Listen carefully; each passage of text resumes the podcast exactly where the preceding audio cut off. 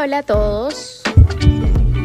Mi nombre es María Camila Arredondo.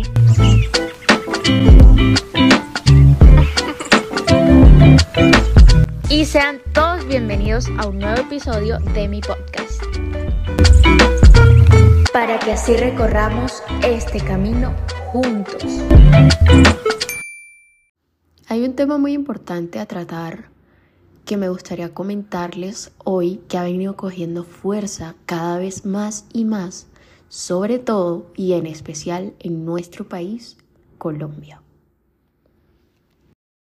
Y esta es la red de los que dicen llamarse cirujanos plásticos y reconstructivos,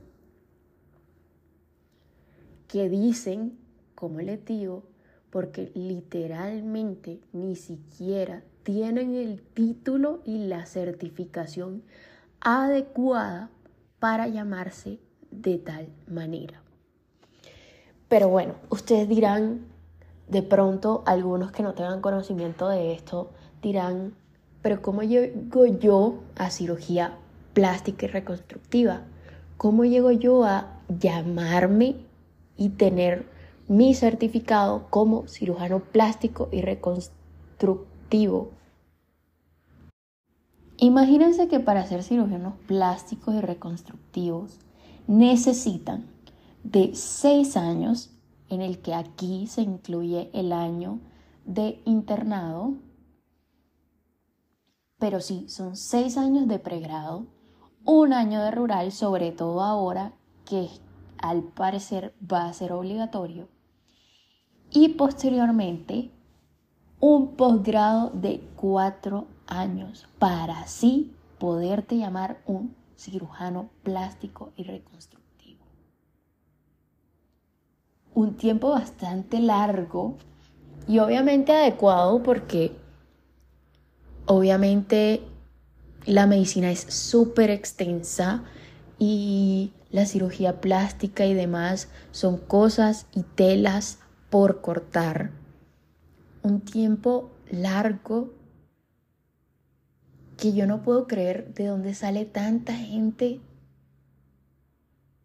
que ahora se dice llamar cirujanos plásticos y que obviamente me refiero a los que no lo son, a los que no tienen crédito de esto y que tengan la cara de enfrentarse a su paciente diciendo que son cirujanos plásticos cuando literalmente no lo son.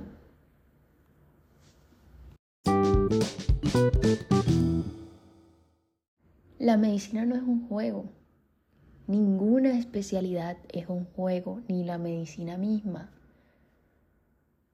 Y ahora ustedes creen que operar es un juego. Y por eso digo que con qué ética, con qué valores, con qué moral llega una persona a operar, a meter manos en otra persona, sobre todo que esa persona, oigan, uno no sabe ni siquiera si esté dando todo lo que ahorró por años y años, lo esté entregando a una persona. Y no solo entrega eso, entrega su salud física que va enlazado, como les digo, con su salud emocional y que cualquier daño físico puede perjudicar y puede involucrar en su salud mental. Claro que sí. Y yo no sé, como le digo, con qué ética, con qué moral lleva una persona que dice llamarse cirujano plástico que se atreve a meter manos en un cuerpo que es un templo para una persona, para cualquier persona. ¿Cómo se atreve literalmente? No, no me cabe en la cabeza. Y es que como una persona inexperimentada o que de pronto tiene una idea, pero esto ni siquiera significa nada, que el hecho de que tenga una idea no significa que debe hacerlo, porque obviamente no está acreditado y no está preparado para hacerlo y que se atreva a meter manos en una persona que juegue, como le digo, con todo, con la persona, con cosas que hay detrás de la persona. Puede que sea todos los ahorros que tiene, su físico, su salud mental. También corriendo riesgo de que, créanme que en las cirugías hay demasiados riesgos. Toda cirugía tiene riesgos, absolutamente todas y todos los daños que puede dejar, las secuelas que pueden dejar.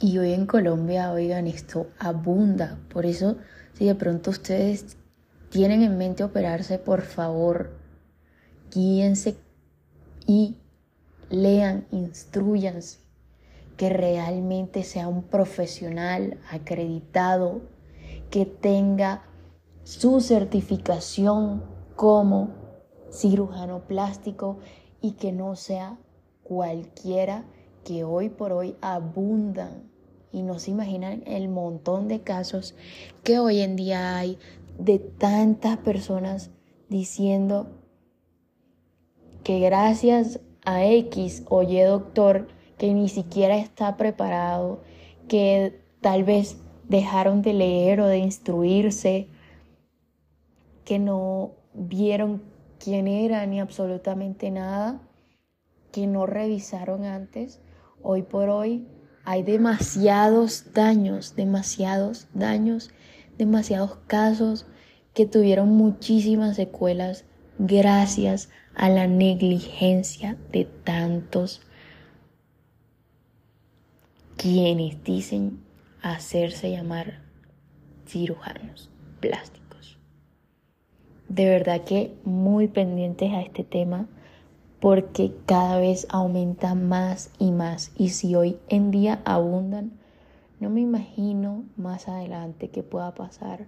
Así que por favor recuerden que su vida inicialmente está en riesgo porque como les digo, toda operación es riesgosa ya se pueden imaginar poniéndoselo en las manos de una persona que ni siquiera está certificada como tal.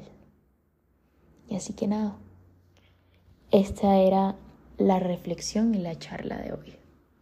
Espero les haya gustado y nos vemos en un próximo episodio. Muchas gracias por llegar hasta acá y por escucharme.